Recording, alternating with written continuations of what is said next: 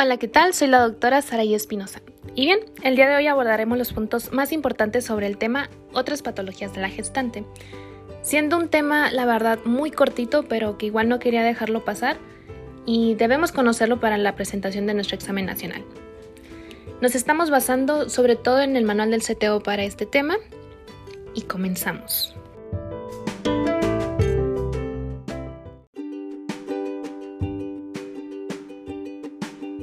Hiperemesis gravídica. Consiste en la aparición de vómitos continuos e intensos que impiden la alimentación de la embarazada, ocasionando su deshidratación, pérdida de peso y un trastorno metabólico más o menos grave. Afecta al 0.5 hasta el 2% de todas las gestaciones. Los dos factores de riesgo típicos son el embarazo múltiple y la enfermedad molar, que haya una mayor masa placentaria.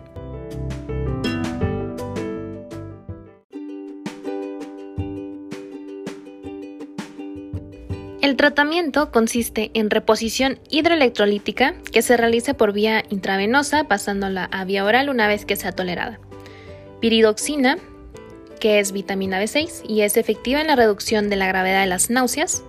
Doxilamina, que es un antihistamínico que reduce la frecuencia de las náuseas en el embarazo temprano. Y metroclopramida. En casos resistentes se puede asociar ondansetron y metilprednisolona. Hepatopatías. Colestasis intrahepática gestacional o ictericia recurrente en el embarazo. Es una enfermedad ocasionada por una exageración del efecto fisiológico en la excreción de ácidos biliares que se observa en algunas gestantes y en las tomadoras de anticonceptivos orales, probablemente debido a una susceptibilidad aumentada en los estrógenos y progestágenos, aunque el nivel de estos no suele estar elevado. Aparece a partir de las 26 semanas de gestación. Recordemos que la colestasis aumenta la morbilidad perinatal, la prematuridad y la hipoxia fetal intraparto. La sintomatología consiste en la aparición de prurito generalizado, coluria e ictericia. Hablando particularmente del prurito generalizado, es el síntoma más precoz. Aparece en la segunda mitad de la gestación y aumenta conforme avanza la misma. Se debe a la acción del exceso de ácidos biliares en la piel, y se presenta con predominio nocturno. Característicamente comienza en las palmas y las plantas y avanza centralmente hasta ser generalizado. Coluria. Se produce en el 60% de los casos. Ictericia. En los casos más graves, entre un 10 a un 20%, aparece en ausencia de otros síntomas hepáticos o gastrointestinales. A nivel analítico, cursa con un aumento de los ácidos biliares séricos, elevación de la fosfatasa alcalina hepática y del colesterol.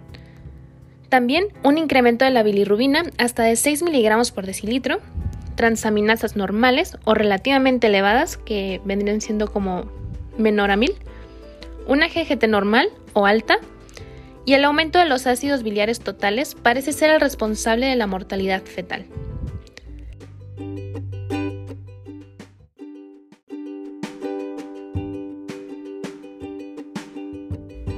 Bien, ahora vamos a realizar nuestras ya conocidísimas tablitas de dos columnas, en donde vamos a hacer el diagnóstico diferencial entre colestasis intrahepática gestacional e hígado graso agudo en el embarazo. Nuestra columna de la izquierda corresponde a colestasis intrahepática gestacional o ictericia recurrente en el embarazo, que se presenta mayor a 26 semanas, prurito palmo plantar con un aumento de ácidos biliares de las enzimas de colestasis, como fosfatasa alcalina y bilirrubina, y colesterol. Es de buen pronóstico, es recurrente en otros embarazos y el tratamiento médico es ácido, urso desoxicólico y antihistamínicos para el prurito. Ahora, nuestra columna de la derecha es un hígado graso agudo en el embarazo o esteatosis hepática aguda gravídica.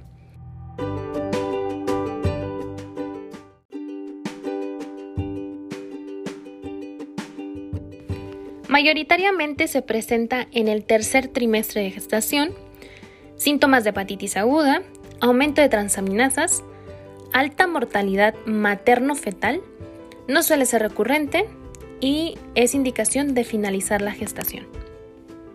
Pasemos entonces ahora, ya cerrando con nuestra tablita, al tratamiento de nuestra colestasis intrahepática.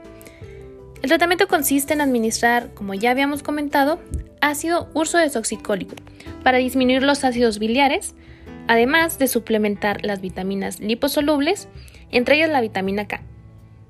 También son útiles los antihistamínicos y la dexametasona.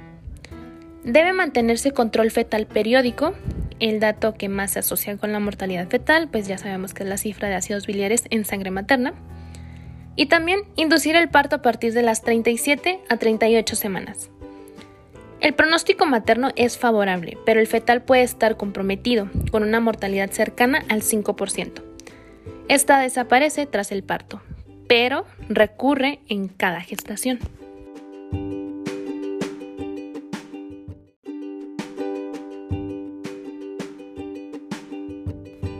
Muy bien, ahora sí ya hablando de hígado graso agudo del embarazo o esteatosis hepática aguda gravídica, para poder concretar ya nuestra tabla como tal.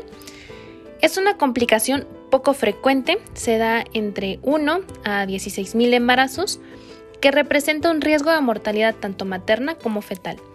Se estima en un 20%. Suele aparecer tardíamente en el tercer trimestre y el riesgo de recurrencia es bajo. Los síntomas iniciales son náuseas y vómitos, dolor abdominal, anorexia e ictericia. El prurito es raro. La mitad de los casos tienen fiebre y casi la mitad hipertensión, proteinuria y edema. Las alteraciones analíticas pueden ser muy variables en función del grado de evolución de la insuficiencia hepática. Entonces podemos tener un aumento de las enzimas hepáticas, aumento de la bilirrubina, aumento de la urea y la creatinina, así como hipoglucemia y alteraciones de la coagulación. Se debe realizar diagnóstico diferencial con el síndrome de HELP. Muy bien compañeros, si están estudiando. Las causas de muerte materna son coagulación intravascular diseminada, edema pulmonar agudo, pancreatitis y necrosis tubular aguda. No existe un tratamiento definitivo para esta enfermedad, aunque el primer paso es la finalización de la gestación. Se realizarán medidas de soporte frente a las complicaciones y tratamiento de sostén en una UCI. En algunos casos estará indicado el trasplante hepático.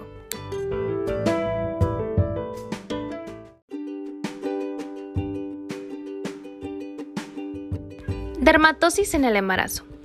La dermatosis del embarazo engloba un grupo muy heterogéneo de procesos dermatológicos asociados específicamente con la gestación, algunos de los cuales tienen alto riesgo fetal.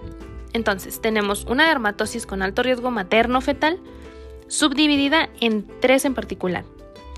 Dermatitis autoinmunitaria por progesterona, dermatitis papulosa del embarazo y herpes gestacional. Hablando de la autoinmunitaria por progesterona, en todas las gestaciones de la paciente se presentan lesiones cutáneas pustulosas agrupadas. Hay eosinofilia y sensibilidad a las pruebas cutáneas de progesterona. Dermatitis papulosa del embarazo. En todas las gestaciones aparecen diariamente pápulas eritematosas, pruriginosas y diseminadas, y las preexistentes se oscurecen y curan de entre 7 a 10 días, dejando hiperpigmentación residual. Todo cesa tras el, alumbramiento. Se cree que se debe a que la gonadotropina coriónica humana está muy elevada. La prednisona, 50 miligramos al día, mejora el pronóstico. Herpes gestacional. Aquí se presentan unas placas eritematosas pruriginosas con formación de ampollas, que no siempre desaparecen tras el parto. Después pasamos con otro grupo que es la dermatosis, pero sin riesgo materno-fetal. Aquí lo podemos dividir igual en tres subgrupos. El primero siendo una erupción polimorfa del embarazo. Este consiste en una erupción cutánea intensamente pruriginosa que se presenta al final del embarazo y no suele recidivar en gestaciones posteriores. Los corticoides orales o tópicos mejoran el prurito.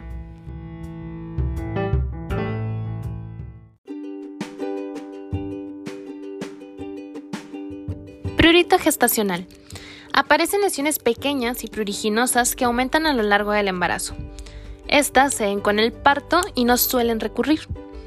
No hay cambios en las pruebas de laboratorio y el prurito mejora con corticoides tópicos o antihistamínicos orales.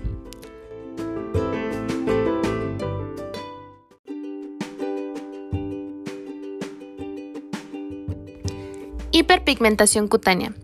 La distensión de la piel en el abdomen y en las mamas puede producir estrías, que suelen perdurar tras el parto.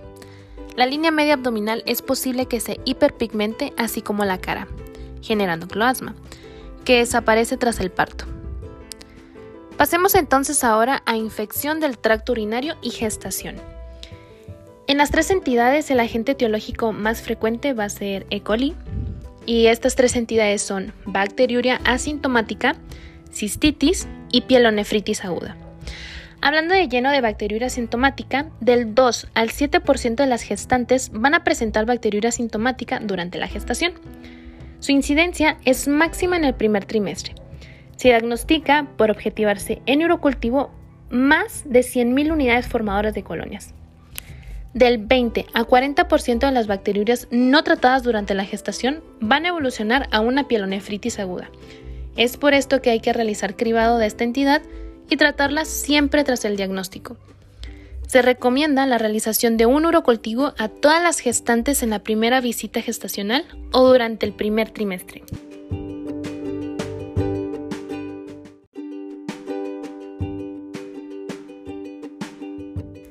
Cistitis. La cistitis aguda se define por la presencia de síndrome miccional más la prueba de orina compatible, que vendría siendo una tira de orina, sedimento o un urocultivo. Pielonefritis aguda. La pielonefritis aguda es la complicación médica más frecuente durante la gestación, afectando entre el 1 al 2% de la población gestante, aún realizando cribado y tratamiento adecuado de la bacteriuria sintomática. En el 90% de los casos tiene lugar en el segundo o tercer trimestre. Precisa de tratamiento intravenoso.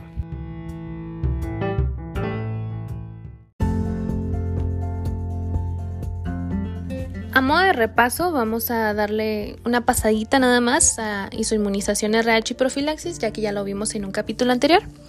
La fisiopatología. El sistema RH es un grupo complejo y polimórfico, integrado por 45 antígenos que se expresan en la superficie de la membrana de los eritrocitos. El antígeno más importante es el D, y de hecho, el 90% de la enfermedad hemolítica perinatal son resultado de una incompatibilidad con este antígeno. Este es el motivo por el que la denominación de RH positivo indica la presencia del antígeno D sobre los eritrocitos y RH negativo su ausencia.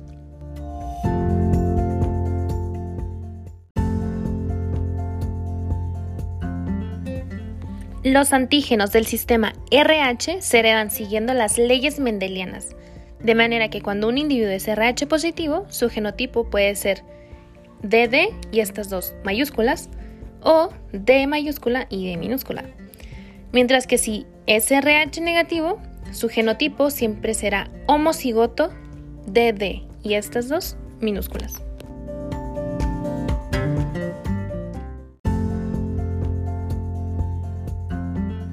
El problema se produce ante una madre RH negativo, o sea, DD minúscula, y un padre RH positivo, o sea, DD mayúscula o D mayúscula y D minúscula ya que el feto puede presentar un fenotipo RH positivo, o sea, como el del papá, de mayúscula y de minúscula, y la mujer gestante hizo inmunizarse frente a este antígeno.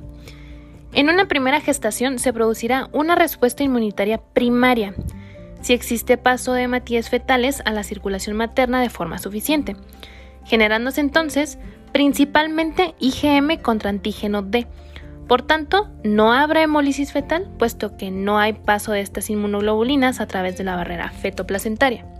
Sin embargo, en sucesivos embarazos tendrá lugar una respuesta inmunitaria fetoplacentaria.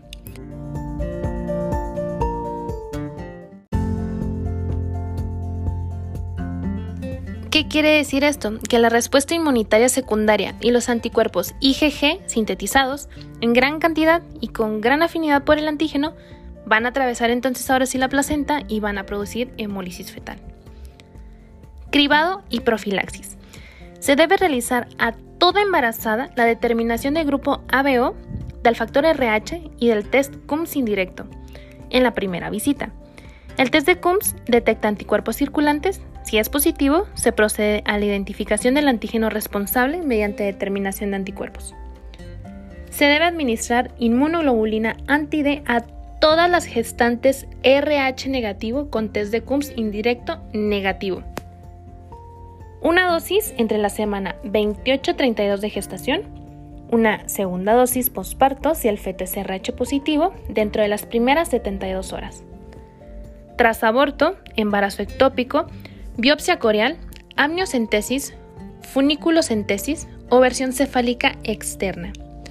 Ante un test de CUMS indirecto positivo, con presencia de anticuerpos anti-D, no está indicada la administración de inmunoglobulina anti-D.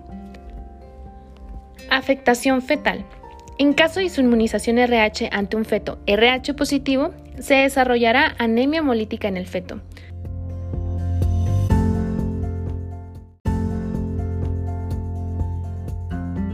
Para diagnosticar y monitorizar la anemia fetal se utiliza la ecografía Doppler. El estudio de la velocidad sistólica máxima en la arteria cerebral media se correlaciona con el grado de anemia fetal. A mayor velocidad, más grado de anemia fetal. Los tratamientos disponibles para su utilización durante el embarazo son la foniculocentesis o cordocentesis con transfusión intrauterina de hematíes, la plasmaféresis y administración de altas dosis de inmunoglobulinas. Su indicación se realizará en función de la edad gestacional, de la tasa de anticuerpos circulantes y de los hallazgos ecográficos de anemia fetal. En el recién nacido, el tratamiento consistirá en fototerapia únicamente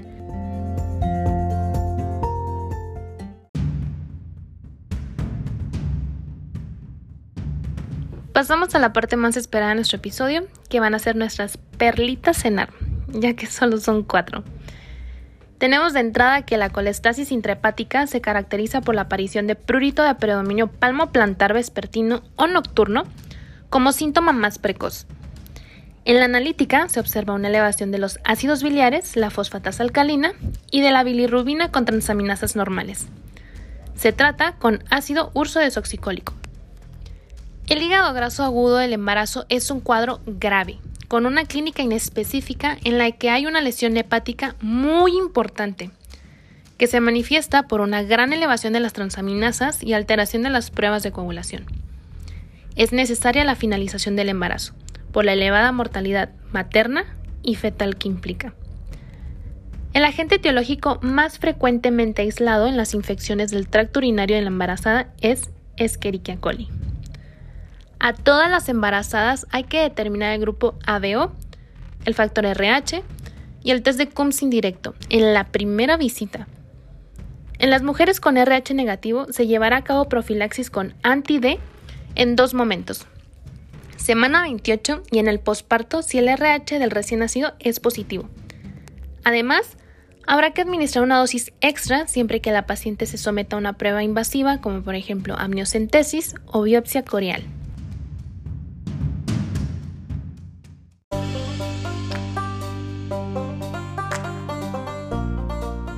Pasamos ahora a nuestros casos clínicos, que les muy francas solo son dos, pero aquí están. Mujer de 28 años, primigesta de 33 semanas, acude a urgencias por malestar general, astenia, dolor abdominal y vómitos. Sin antecedentes médico-quirúrgicos de interés. Exploración física. Presión arterial de 135 sobre 74. Frecuencia cardíaca de 89 saturación parcial de oxígeno de 99%, temperatura de 36.5 grados centígrados. Abdomen grávido, acorde a las semanas de gestación, sin hipertono ni hipersensibilidad. Dolor a la palpación, de hipocondrio derecho, sin signos de peritonismo. En la especuloscopía no se aprecia sangrado.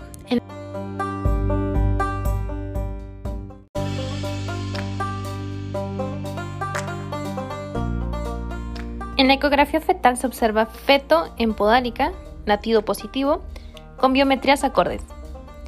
Placenta normo inserta y líquido amniótico normal y se realiza una analítica sanguínea que presenta los siguientes valores.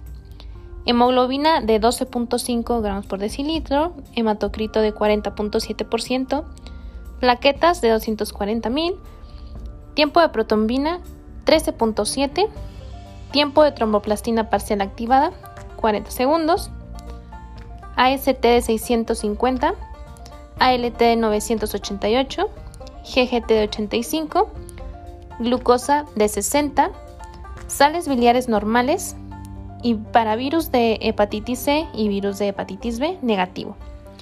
después de todo esto, ¿cuál es el diagnóstico más probable? Número 1, colestasis intrahepática. Número 2, síndrome de Gel. Número 3, hepatitis aguda infecciosa. Y número 4, hígado graso agudo en el embarazo. Y la respuesta correcta es hígado graso agudo en el embarazo.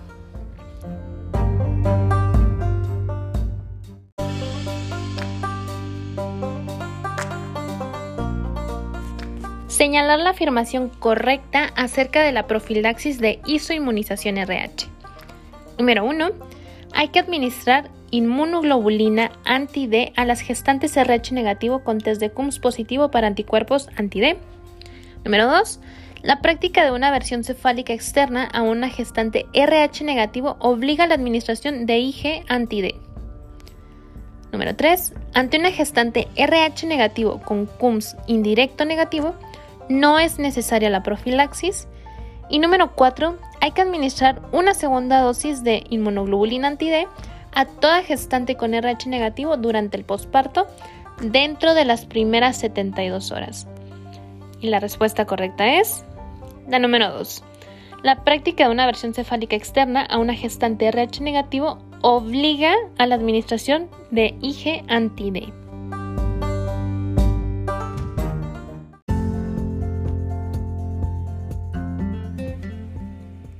Con esto daríamos por terminada nuestra revisión del tema. Espero les sea de mucha ayuda. Recordemos que donde quiera que se ama el arte de la medicina, se ama también a la humanidad. Platón. Nos vemos en el siguiente episodio.